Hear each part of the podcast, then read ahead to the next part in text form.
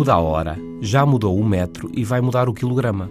Mas bem vistas as coisas, pode o quilo ser o peso de um cilindro metálico guardado há 126 anos num cofre em Sèvres, perto de Paris? Pode. É isso mesmo o quilo. E há tanto tempo, com calor, frio, eletrónica e sabe-se mais o quê, esse cilindro pesa sempre o mesmo? Pois é, mas pesa, porque ele é o próprio quilograma. A ciência há muito que não anda satisfeita com este estado de coisas, ou antes, com este peso das coisas. O Comitê Internacional de Pesos e Medidas decidiu agora que o quilograma passará a basear-se numa fórmula da física quântica, a constante de Planck.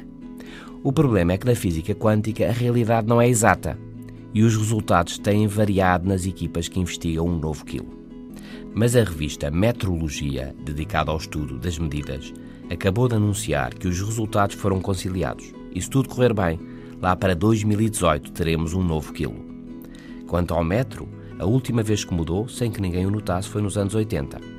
Em finais do século XVIII, fixou-se que o metro correspondia à décima milionésima parte da distância do Equador ao Polo Norte. Cem anos depois, em 1875, uma barra de platina, mantida a zero graus num museu na Suíça, passou a definir o metro. Outros 100 anos depois, em 1983, o metro mudou de novo.